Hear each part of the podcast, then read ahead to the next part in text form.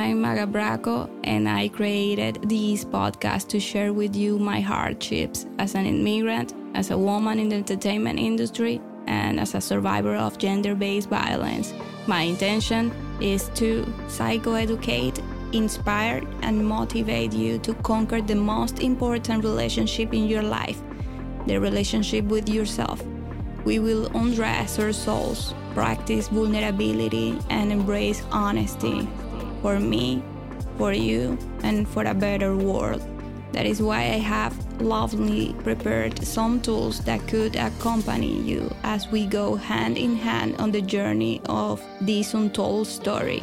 You will find them in the link in the description of this episode. This is the Magga Braco podcast experience. This is my story. Let's begin.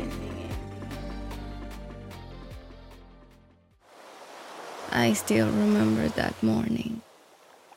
It was an early morning in 2016. It felt like a summer breeze. And there I was, on a 29th floor, reflecting as my eyes witnessed a beautiful sunrise from the balcony of my apartment in downtown Miami.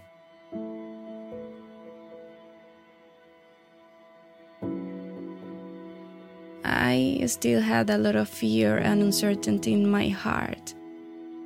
At least I had already had the lock changed on my apartment, but the doubts were still creeping through my mind. That morning, several memories came to me that brought a smile to my face. I remembered the spring of 2009. I was half nomad, but at that time I was visiting my family in one of the neighborhoods where I grew up, Simon Rodriguez, near Pinto Salinas in Caracas, Venezuela. At that time, I had decided to donate my time by taking my passion to the prisons of Venezuela. I learned that from my father, who also brought a lot of joy and his art to those deprived of liberty. He used to say that any person can be transformed through art. I followed in his footsteps. I started going to the prison every week to give dance classes to the prisoners and bring them my joy. I hoped for a possible change in them. We danced and laughed together. It was an amazing experience. It was there when I could see with my own eyes that many times people who are condemned are human beings with confused souls. They are people who perhaps never received love, and that because of the life experiences they have had, they have become people who commit crimes. But I also know that being such a person is a choice I come from compassionately understanding this because I took a strong lesson from those prisons. I lived very closely what freedom means. I understood that, and this is something that nobody told me. I lived it. And I saw that prisons are not made to reform a human being, at least most of them. After remembering this, I understood I understood that jail wasn't going to make him change. At the time, I was suing him for punitive damages and defamation. He was also suing me because supposedly he was losing his jobs as consequence of my public denouncement. If that were the case, they were jobs he lost as a result of his own actions. The irony is that in his mind, I was responsible.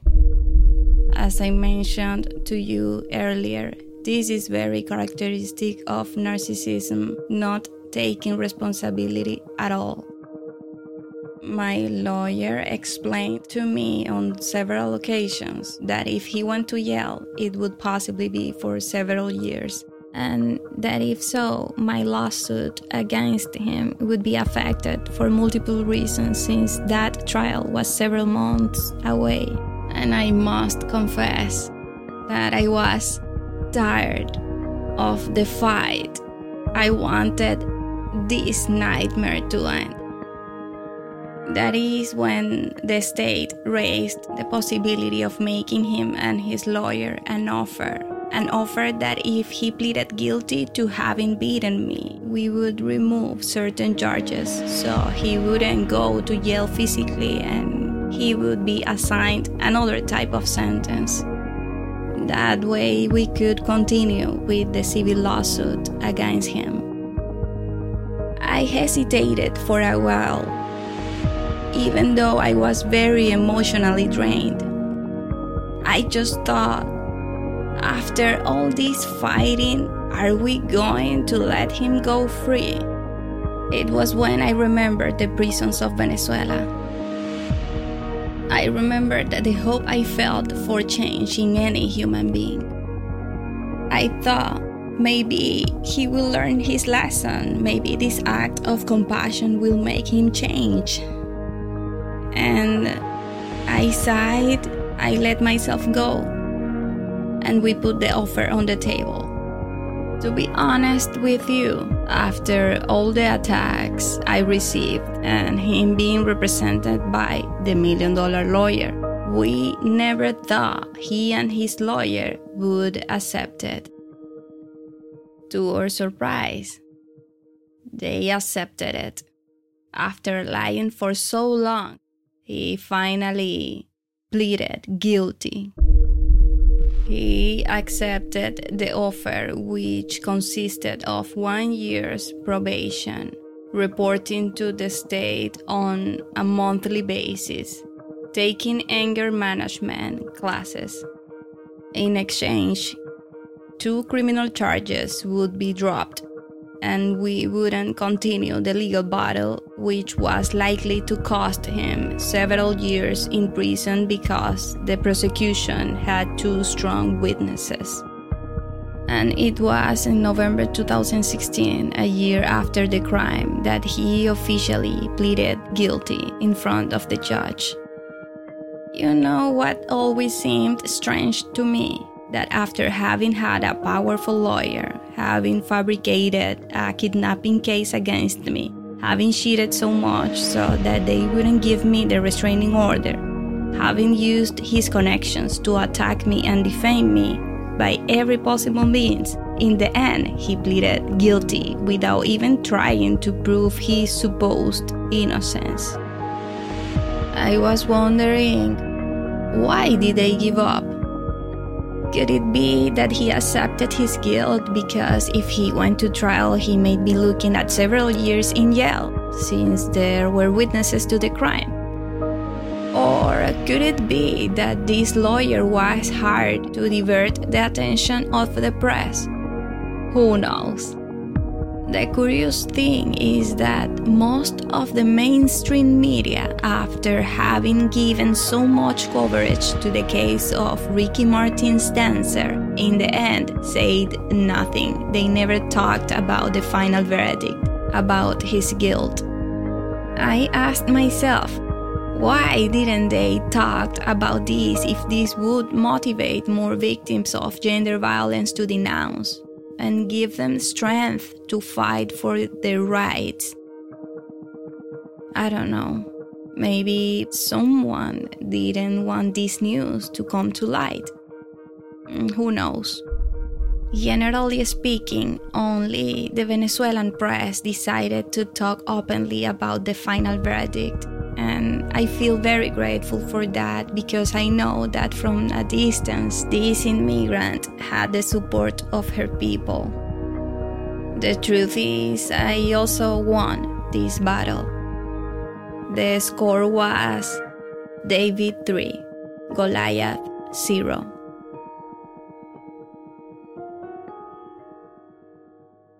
On one hand, I felt relief and hope I thought the fight was finally over. On the other hand, I felt I had made a very bad decision. I felt that I should have continued the battle until he was sentenced to several years in jail. But it was too late. Today, I confess that I later regretted having made that decision to accept the state's offer to him. Because after he pleaded guilty, his attacks on me didn't stop. He continued to defame me and lie about the truth of the facts, publicly alleging that I was a kidnapper, making many believe that I benefit from a supposed victim visa, and that is why he didn't go to jail. The truth is that I never needed a victim visa because by that time, as you know, I was already waiting for my artist residency and the false kidnapping case was already closed. To make matters worse, on January 17, 2017, after he had pleaded guilty and I had changed all my passwords for security, my insurance company was due to pay me $30,253. However, days went by and the payment didn't arrive. When I began to investigate what had happened to my money, I fell back on my ass in bed again. The insurance company informed me that the money was routed to his account. My attorney, through a subpoena, requested copies of his statements, and indeed, he had already withdrawn my money from his account. Crazy, isn't it? He also violated his parole just three months into his sentence.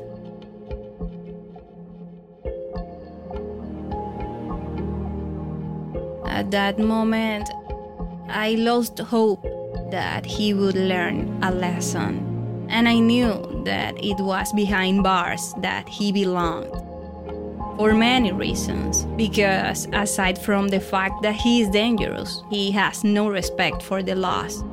For his violations of the law, the state sentenced him with another criminal charge against him, and for that charge, he was imprisoned at home for the remainder of the period of his sentence. The prosecution always kept me informed of all this. Today, I think about the victims that may exist and have existed in the last five years. That thought constantly haunts my conscience. One criminal is free. Now there may be more victims. That's what my mind thinks. However, today I am aware that feeling regret and guilt will only bring contraction into my life and will not help me in my healing process. I genuinely want no other person, be it men or women, to go through what I went through. That is why I decided to tell this story because I really want to warn any woman of what could happen to her with him or anyone with similar behaviors like him so we can prevent.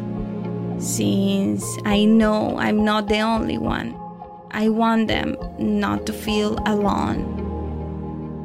Today, after five years, I can understand that I was preyed upon just like other women were. The fact that he is guilty today leaves a very notable precedent in his criminal record. Possibly any other woman he abuses, tortures, or mistreats, and she has the strength and courage to go to court will make it very difficult for him, and maybe he will have to face serious legal consequences. It just required the courage and bravery of more women. And if the crime isn't recent, it can still be valid. Let's look at the example of Harvey Weinstein. It took years for justice to be done. In the face of so many rapes and harassment, justice was done. Never is too late to denounce and speak out. Finally, in April 2018, was the civil trial for the lawsuit I filed against him for defamation and for all the physical, economic, emotional, labor, and psychological damages I went through. I really had no idea that they would be as serious I have experienced them, especially the psychological ones. Those has been very serious. I remember it was a sunny morning in Miami and I was entering a court building again. In the trial, there would be two cases being debated my lawsuit against him and a counter lawsuit that he introduced me. As I mentioned to you earlier, he was countersuing me. He didn't come to the trial to witness his defeat. This time it was a new lawyer who was defending him. My lawyer was very convinced that everything would work out and that justice would be done. I was nervous, but this time there was a freshness. It was like an air of victory. The trial went fairly quickly. The judge studied both cases, and it was incomprehensible to the judge why he was suing me, and even more so when he had committed a crime of which he was guilty. As the judge was about to give his verdict, I closed my eyes and took a deep breath.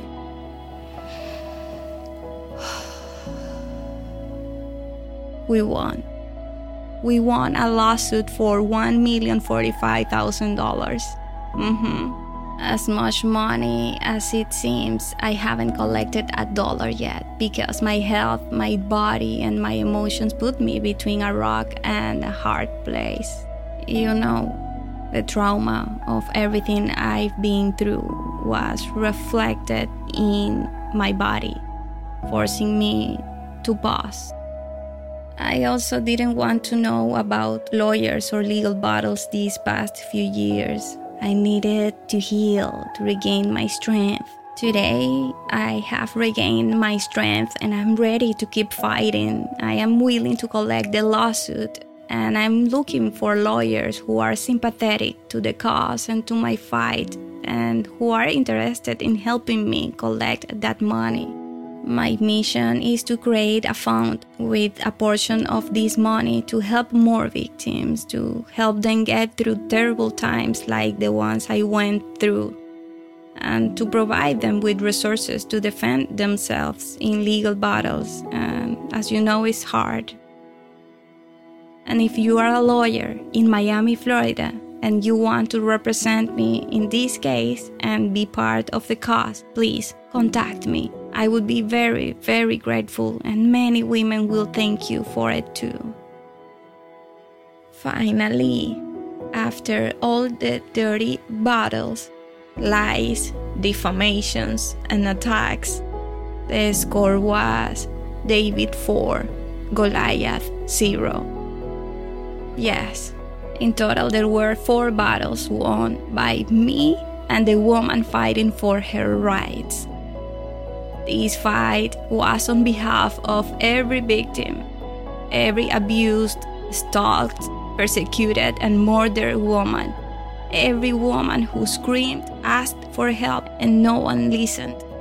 This was for them, for me, and for those who, in their silence, hold the darkest memories anyone could ever imagine. If you have gone through unfair, toxic, abusive, and painful circumstances, I would like to help you recognize and validate those experiences and emotions. Let's take steps full of self love, courage, and vulnerability because you deserve it. Go to the link in the description maggalife.com slash liberation and get your masterclass and workbook is free. With love, Magga. Thanks for tuning in to the Magga Braco podcast and being part of this big step of honesty that I'm taking for my liberation. If you liked this episode, feel free to like it, download it, or support us through any of the links located in the description box. I will be very grateful. Remember, be kind today, every day, and everywhere. everywhere.